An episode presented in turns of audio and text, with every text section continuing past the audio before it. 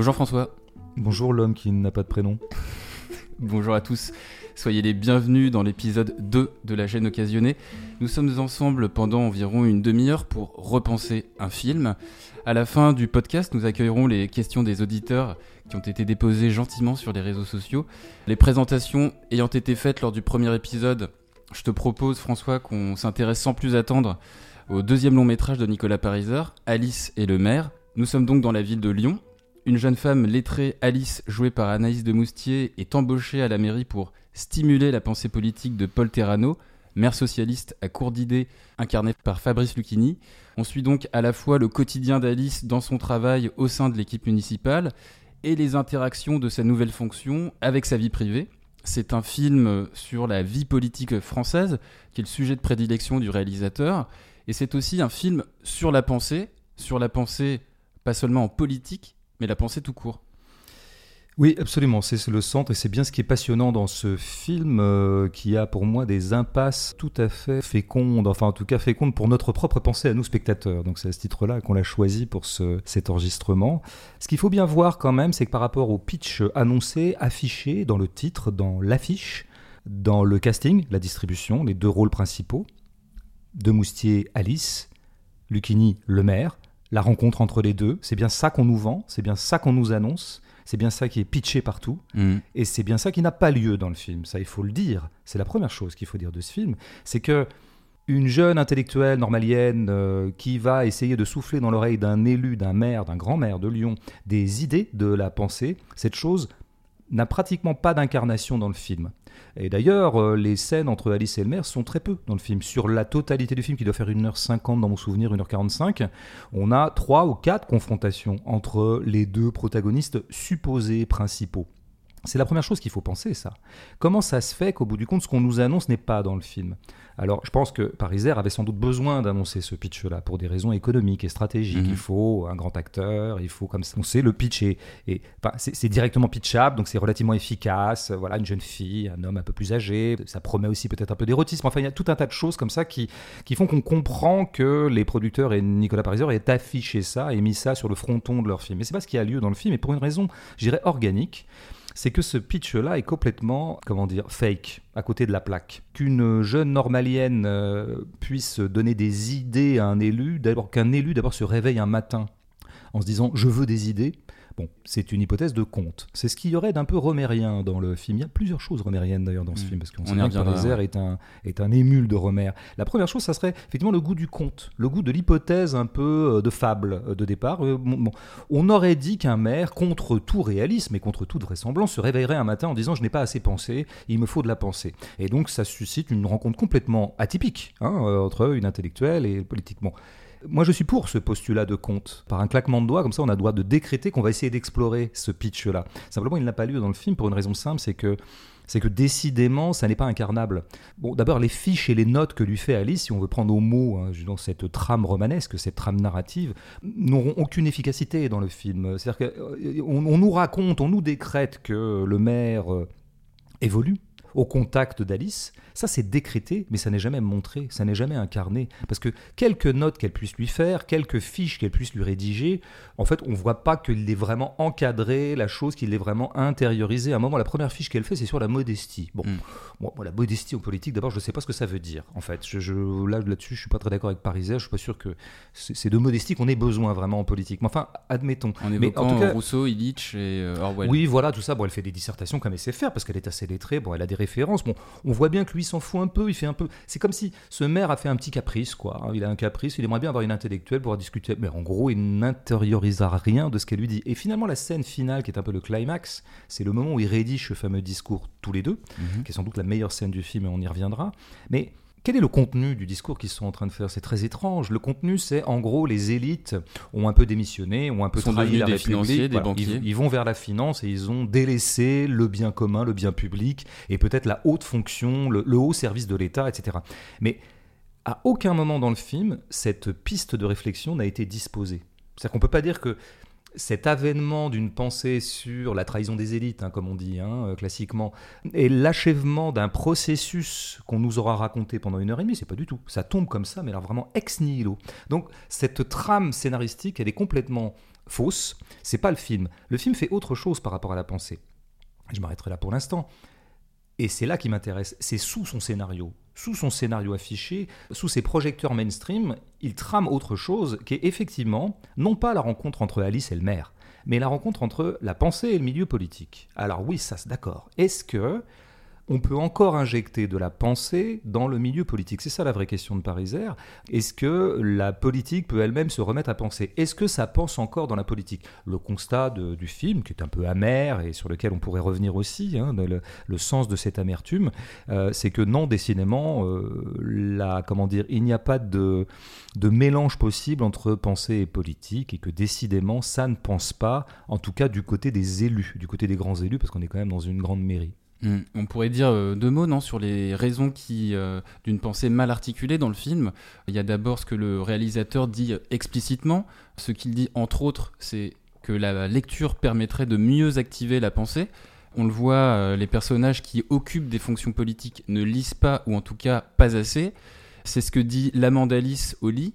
le maire lui-même fait un aveu dans ce sens à la fin, lorsqu'il dit à Alice qu'il s'est remis à lire un peu depuis son retrait de la politique. Et puis, il y a la communication, le marketing sont malmenés en ce sens où ils dévitalisent la pensée. On écoute la scène de brainstorming sur euh, la place de l'écologie dans l'action du maire et on en reparle. L'écologie est une composante essentielle de la gauche. Ouais, la gauche, c'est une ratatouille Faut pas trop d'aubergines Non, non, non, bon, allez, allez c'est la merde là. Mais on, doit absolument trouver une formule. Euh, T'as le temps d'écrire un bouquin pour dans 8 minutes? Et ensuite, il faut le résumer en 140 caractères. En fait, ce qu'il faut qu'on essaye de faire, il faut qu'on essaye d'intégrer la composante écologiste de la majorité municipale dans la critique du maire, et après, euh, on réduit un peu la critique.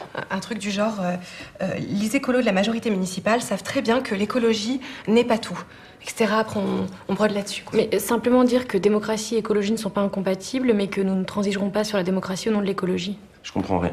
Autre chose? Comment ça, tu comprends rien? C'est pas clair, c'est trop compliqué, c'est mal dit on peut peut-être euh, reformuler après avoir un peu réfléchi, non? On n'a pas le temps de réfléchir. Autre chose?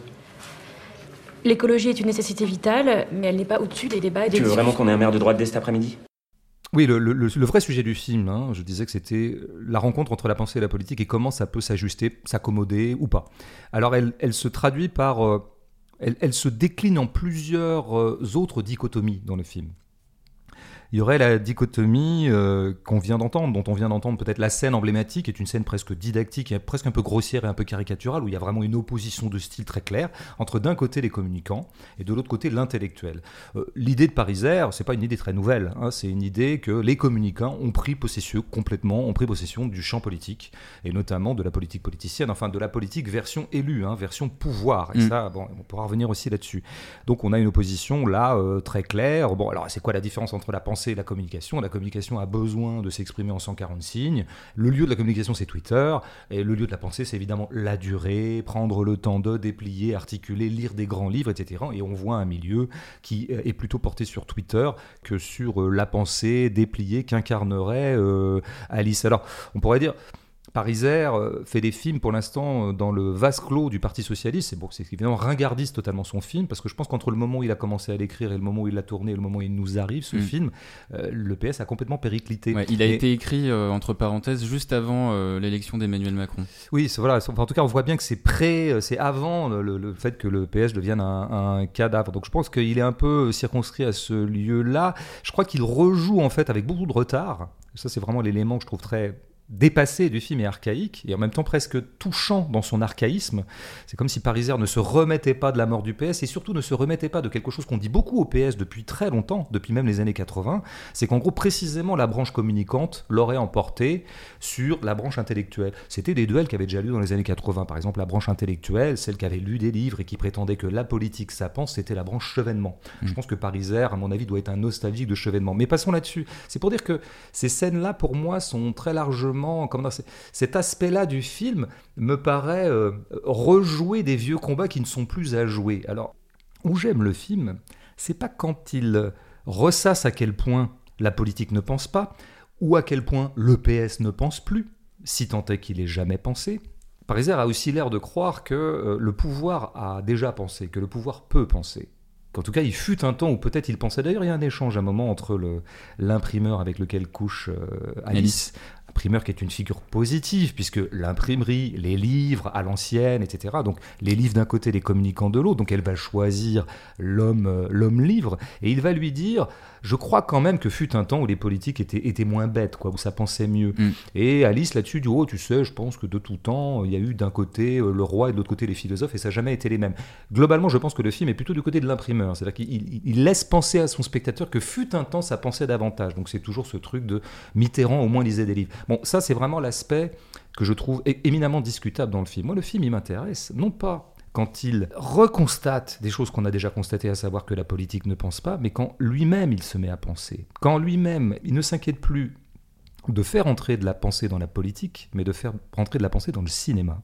C'est-à-dire de constituer, et c'est là qu'il est éminemment romérien pour le coup, d'affirmer ou de croire que la pensée elle-même peut être un matériau de cinéma. Mm. C'est ça que je trouve beau dans ce film, c'est qu'il y a encore le pari que voir des gens qui pensent ou qui articulent des pensées, Les entendre penser aussi. les entendre penser, eh bien, c'est intéressant et c'est un matériau tout aussi concret que regarder des bagnoles euh, se poursuivre l'une l'autre, ou euh, regarder une baston, ou regarder deux personnes en train de faire l'amour, ou deux personnes en train de se taper dessus, etc. C'est de la matière, la pensée. Mm. Et le cinéma peut précisément nous aider à rendre compte du fait que la pensée c'est de la matière et donc que c'est beau, que c'est animé, que c'est vital. Et pour ça, effectivement, il faut être servi par des bons acteurs, des acteurs qui savent faire ça. Mm. C'est-à-dire qui aiment se mettre en bouche de la pensée. Et là-dessus, bah, Anaïs de Moustier, on sent que, je ne sais pas si elle a lu beaucoup de livres, je crois que oui en fait, mais peu importe. Mais on sent que la matière verbale, la matière livresque, la matière littéraire, la matière conceptuelle, elle aime se la mettre en bouche, si je puis dire. Et j'utilise une expression presque à dessein érotique. Quant à Lucchini, évidemment, oui. Évidemment aussi. Il n'est pas mauvais là-dedans, Lucchini. Il y a un truc qu'on lit toujours sur Lucchini acteur. euh, C'est c'est impayable, ça marche à tous les coups. Vous pouvez lire 40 papiers sur un film où il y aurait Lucchini et vous lirez souvent c'est bien parce que Lucchini, il en fait pas des de la littérature aussi. Oui, tout à fait, mais ça c'est sur Lucchini le personnage. Mais sur Lucchini au cinéma, on va dire, c'est super, il en fait pas des caisses. Ben, moi, c'est le contraire que j'attends de Lucchini, parce que je pense que le grand talent de Lucchini, c'est le verbe. Mm. Et donc moi, j'attends qu'il soit bavard, volubile, et qu'il nous montre à quel point il aime déplier de la pensée. Il n'est pas tant là que ça, moi, je trouve, dans le film. ben, mais c'est bien le problème, parce que Lucchini, alors je pense que c'est le problème de Lucchini lui-même, qui fait partie de ces gens qui, moi, me fascinent toujours et dont, dont j'aime dire qu'ils méconnaissent leur puissance.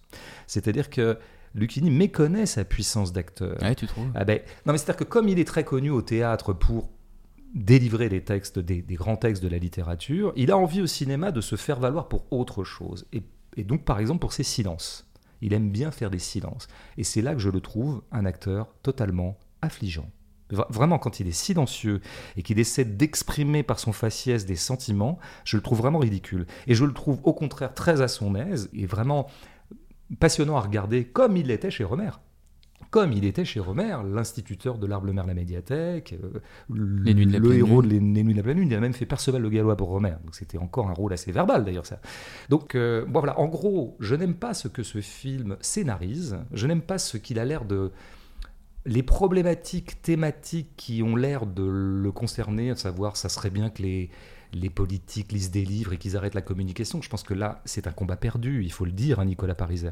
Moi, j'aime quand le film euh, pense lui-même, c'est-à-dire produise lui-même de la pensée, qui s'occupe plus de dénoncer ou déplorer euh, amèrement euh, ou nostalgiquement le fait que le, réel a occulté la pensée, mais que lui-même fasse positivement démonstration du fait que la pensée est cinématographique. Il y a une scène quand même sur la justement la pensée que tu décris entre Alice et le maire sur euh, peut-être la fin du capitalisme, la contradiction qu'il y a entre euh, ouais, progrès et capitalisme. Oui, Ouais. mais il y, a- il y a quelques échanges qui sont assez intéressants. Euh, Il y a des choses moins intéressantes. Par exemple, la caricature qu'il fait de la, de la bourgeoise écolo. Bon, pourquoi pas Peut-être, effectivement, il y a sans doute en ce moment une certaine bourgeoisie qui s'est emparée de la cause écologique sur un mode hystérico-catastrophiste euh, et, et presque névrotique, voire même psychotique. Enfin, c'est un peu comme Mm. ça qu'elle est. Bon, je trouve pas ce personnage extrêmement fin. Euh, Il y a des échanges entre Alice et la mère, mais entre Alice et d'autres protagonistes, parce qu'encore une fois, Lucchini, on le voit très peu. hein. On voit surtout Alice tout le Mm. temps avec tout un tas de gens, et il y a des échanges qui sont plus ou moins intéressants. Bon, mais cela dit, moi, je crois que j'aime le film. euh, Quand je dis que le film pense, c'est qu'effectivement, il fait entendre de la pensée à travers la bouche de ses personnages, mais je crois que je le préfère encore plus quand, quand j'ai l'impression que c'est Pariser qui pense et qui pense avec les moyens du cinéma, c'est-à-dire, eh bien, il pense en filmant des choses pour en restituer l'intelligibilité. Alors, je prendrai un exemple. Ce que je trouve en fait le plus passionnant dans le film, c'est pas des échanges qu'on lui avec les personnages, c'est ce que Pariser nous montre, non pas du milieu politique gagné aux communicants, ça on l'a vu mille fois, mais euh, ce personnage d'architecte par exemple est assez passionnant. Alors ça, je trouve que c'est la grande intelligence du film. Celui qui euh, monte des photos Celui qui est joué par euh, Mathieu Chabrol et dont on a, qui apparaît pour la première fois, enfin il est, il est urbaniste, hein, c'est lui mm. qui est le maître d'œuvre d'un grand projet urbanistique à l'échelle des mégapoles. on le voit pour la première fois en duplex. D'abord, il est parfaitement bien sociotypé. Euh, il s'appelle pas Patrick euh, quelque chose Il s'appelle Patrick Braque, ouais, comme Patrick ça. Braque, celui qui appelle tout le temps Alice sur son téléphone portable. Euh. Et qui est le, le, voilà, il est, c'est à lui qu'on confie. Et qui est snobé par Alice. voilà, parce qu'elle voit bien que c'est un imposteur, elle voit bien que c'est un escroc, parce que lui, effectivement, il a des grandes pensées. Il, pense beaucoup, ce monsieur, mais il pense complètement hors sol. C'est ce qu'elle dira. Effectivement, on a en ce moment. Enfin là, il y, a, beaucoup de choses à dire. Je pense que la Parisière situe autant vraiment de s'intéresser au PS, c'est vraiment un combat d'arrière-garde, autant de voir comment en ce moment les grands élus, notamment des grandes villes, ne jurent plus que par des grands projets urbanistiques à l'échelle internationale, à l'échelle de la mégapole, etc. Et que les vrais... Euh, le vrai avant-garde de la configuration de nos villes, bah, c'est des personnes comme ce Patrick Braque joué par Mathieu Chabrol.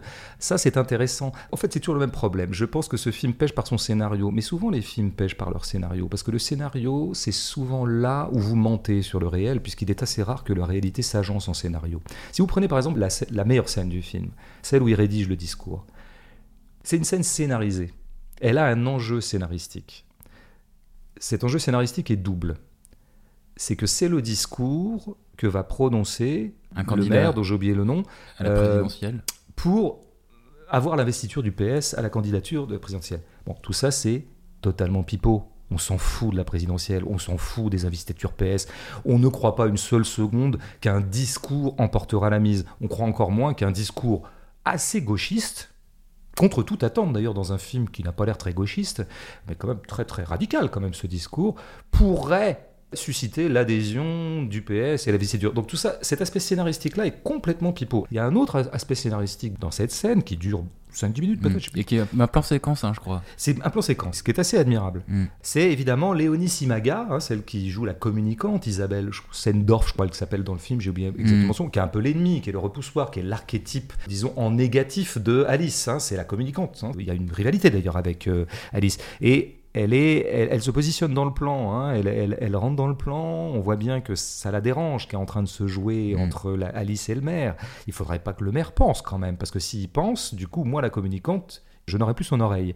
Et elle est disposée en profondeur de champ, plutôt floutée d'ailleurs. Comme, une, caméra de, surveillance d'une certaine façon. Absolument, une menace, c'est quelque chose qui nous annonce d'ailleurs la fin. C'est-à-dire que après, elle va reprendre tout ça en main et que ce discours n'aura été qu'un petit moment utopique. Autre élément scénaristique un peu faible, opposition grossière, archétypale, etc.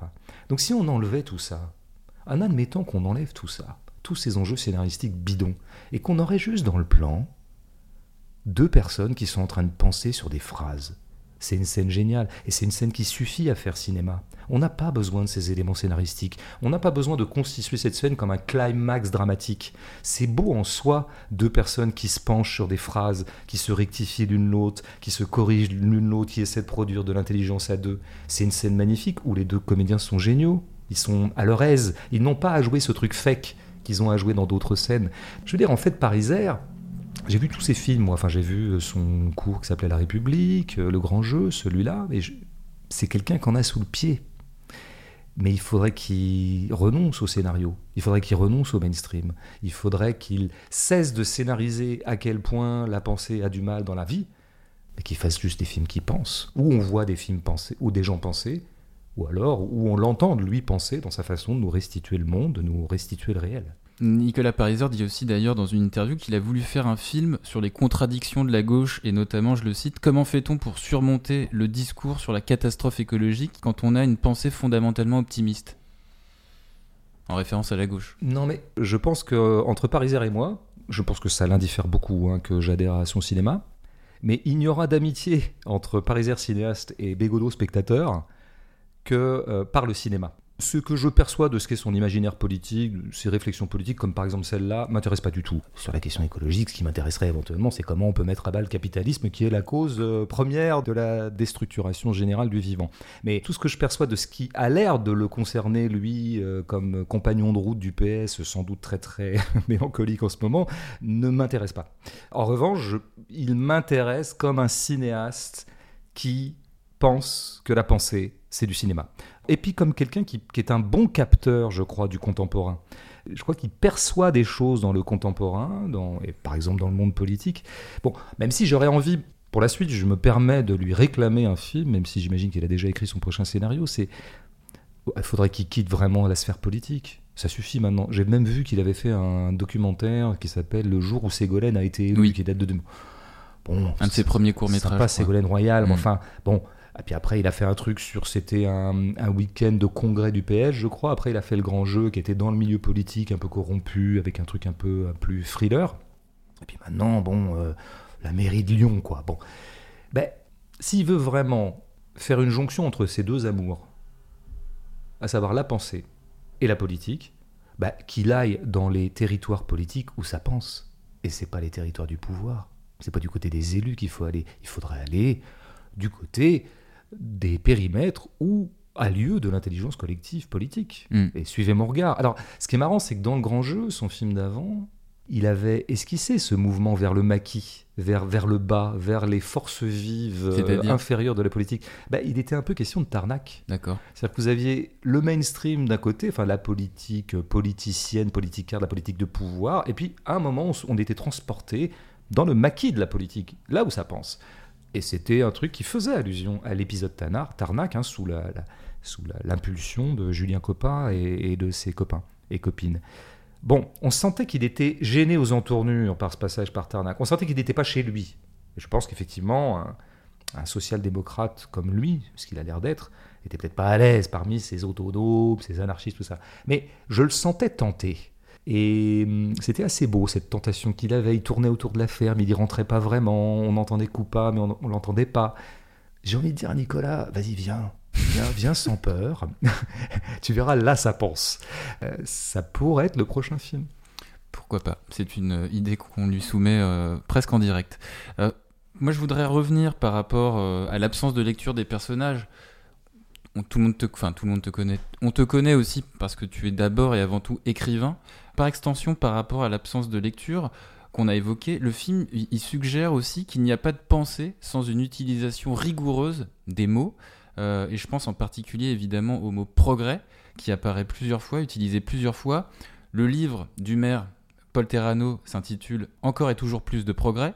Progrès, le mot apparaît sur le rapport du projet Lyon 2500 ans. Et puis il est utilisé par le maire lorsqu'il se revendique comme étant progressiste. Il y a presque un humour de répétition dans euh, l'apparition de ce mot qui n'a de valeur incantatoire, parce que progrès de qui, de quoi, concrètement, on ne sait pas trop en fait. Toi, en tant qu'écrivain, comment est-ce que tu l'as perçu ce, ce qu'a essayé de, distiller euh, Parisa Il y, y, a un truc, je vais, je vais avoir une réponse un tout petit peu biaisée. Il y a un échange intéressant au début, parce que ce maire se dit, il me faut des idées. C'est ça qu'il dit. Hein. Hmm. Et Alice lui fait remarquer, avec sa bonne rigueur euh, philosophique, elle dit c'est la notion d'idée, c'est compliqué. Qu'est-ce que c'est qu'une idée? Il y aurait plein de choses à en dire. Et je crois qu'il y a un malentendu de départ, qui explique d'ailleurs la fausse piste scénaristique que j'ai essayé de décrire tout à l'heure. C'est que lui, il veut des idées. On, nous dit par exemple qu'il a travaillé dans la pub. C'est lui-même qui dit qu'il a commencé par la pub. Mm. Il dit à une époque, j'avais, j'avais 40 idées à la seconde. Mm. Mais on parle pas des mêmes idées là. On parle pas des idées conceptuels qui viennent parfois à un philosophe quand il est très en forme ou que la grâce lui est tombée dessus. On parle de, des idées qu'on essaie d'avoir quand on fait des brainstorming dans des réunions de start Je veux dire, et donc ça ne pourra jamais marcher ce truc-là. Alors moi, la greffe entre euh, Alice et le maire, elle est, elle, est foutue d'avance d'ailleurs. Il n'a pas réclamé de la pensée d'ailleurs. Oui, il dit je ne pense plus, mais moi je doute qu'il ait jamais pensé ce monsieur. Donc euh, bon, puis c'est pas c'est pas à 60 ans qu'on commence à penser. Donc sur les livres, moi je crois qu'il y a un truc que je ne partage pas avec Pariser. Je ne crois pas que la politique manque de livres ne pense pas que ce qui fait défaut dans le milieu politique, ou dans la politique tout court, c'est que les gens euh, ne lisent pas assez de grands classiques ou de grands philosophes. Je ne pense pas du tout. Je pense qu'on peut accoucher d'une intelligence collective sans lire de livres. Donc là-dessus, je ne suis pas d'accord. Mais il m'a pas échappé par contre que parmi les livres euh, que lui soumet euh, Alice. Alice. Il y en a deux qui préconisent ou actualisent la grande échappée solitaire, Les rêveries du promeneur solitaire. Rousseau. Où Rousseau témoigne de sa solitude infinie et du fait que décidément il n'a pas réussi à se socialiser, décidément il n'a pas réussi à, à créer des sociabilités autour de lui, autour de sa pensée. Et puis Bartleby, Mm. si ça c'est pas la figure absolue de l'échappée. Donc je vois bien que Pariser, je reviens un petit peu à mon truc, je vois bien que Pariser est tenté par l'échappée. Il est tenté par prendre, par être un Bartleby. C'est-à-dire, effectivement, non plus être le Jean-Jacques Rousseau qui pleure, qui déplore, qui est, qui est tout à fait chagrin, qui serait un peu Alceste dans le misanthrope, Mm. constatant que décidément ce monde de superficialité, de communication, dirait-on maintenant, n'est pas pour lui, qu'il n'y a pas sa place. Donc on a l'impression que Pariser évolue dans des milieux qu'il déteste. Je pense qu'en fait son film témoigne sociologiquement du désarroi, de la mélancolie vaguement méprisante de la bourgeoisie pour qui la culture a été au centre. C'est son mépris pour cette bourgeoisie qui advient, la bourgeoisie macronienne, on va l'appeler comme ça, ou on pourrait l'appeler d'autres manières, qui ne lit plus, qui n'a plus un rapport fort à la grande culture, ou à la culture tout court. Je pense que c'est ça que documente sociologiquement ce film. Encore une fois, Nicolas, ne passe pas ton temps à pleurnicher sur le fait que euh, une certaine bourgeoisie ne lit plus, une certaine branche de la politique ne lit plus, que le PS ne lit plus. Fais des films littéraires. Fais des films dont le matériau serait adapte Bartleby. N'en fais pas une espèce de petite signalétique comme ça, euh, assez mignonne d'ailleurs. Moi j'aime bien qu'elle lui offre ce livre que j'adore. Mais voilà, maintenant fais, un cinéma Bartlebesque. Avant de passer aux, aux questions des internautes, je voudrais te soumettre une dernière, euh, une dernière réflexion sur, euh, sur ce film. En fait, indirectement, il me semble qu'il pose la question aussi de la représentativité en démocratie, à savoir qui occupe les fonctions politiques, que ce soit côté représentant ou représenté. Côté représentant, on a cette équipe municipale avec tout ce qu'elle charrie en termes de, de signes extérieurs d'appartenance à une certaine catégorie sociale, leur tenue vestimentaire, leur posture de corps, leur manière de s'exprimer, leur absence physique même dans des lieux populaires de la ville. Côté représenté, euh, les seuls citoyens à transmettre euh, à la mairie des doléances concrètes comme un problème de canalisation ou euh, de ramassage d'ordures, ce sont qui? Ce sont des normaliens qui portent la voix des citoyens. Le film a l'air de suggérer un entre-soi mortifère pour la pensée et pour la démocratie. Ouais, je crois qu'il est traversé par ça, mais encore une fois, il est encore entre deux. Il est encore dans, dans un stade intermédiaire, dans une drôle d'hybridation un peu, je pense, très contrariée, très... C'est ça qui fait la... Comment dire? Ce film m'a passionné, en fait. Je ne crois pas que ce soit un très grand film. Je suis toujours pas sûr que ce soit un très bon film. En tout cas, ce film m'a passionné dans ses empêchements internes. Et là, c'est pareil. C'est-à-dire qu'il n'arrête pas de nous montrer, alors avec une, une vraie puissance de captation, je pense qu'il a bien euh, saisi le corps du communicant, hein, que, que incarne très bien par exemple Reynard, hein, Antoine Reynard, celui Mhm. qui, est le- qui s'oppose dans le- l'extrait qu'on a entendu à Oui. Alice. Il a saisi des choses. Ces types-là ont toujours des portables à la main, etc. Bon, il y a comme ça tout un tas de, de petites notations euh, sociales euh, qui sont très intéressantes. Et il a, il, a, il a saisi que c'était un monde qui était perdu, qui était particulièrement déconnecté, comme on dit maintenant. hein. Bon.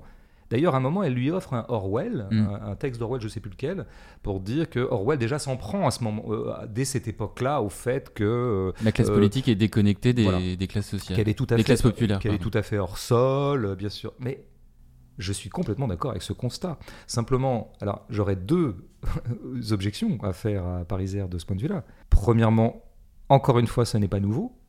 Il n'est pas nouveau que nos classes dirigeantes issues de la bourgeoisie soient déconnectées par définition des classes populaires. Mm. Donc, encore une fois, je pense que j'ai l'impression qu'il est nostalgique d'un moment qui n'a jamais eu lieu, ce moment où peut-être euh, bon, les forces politiques euh, qui ont son assentiment Un âge étaient plus proches du peuple, peut-être. Bon, faudrait voir.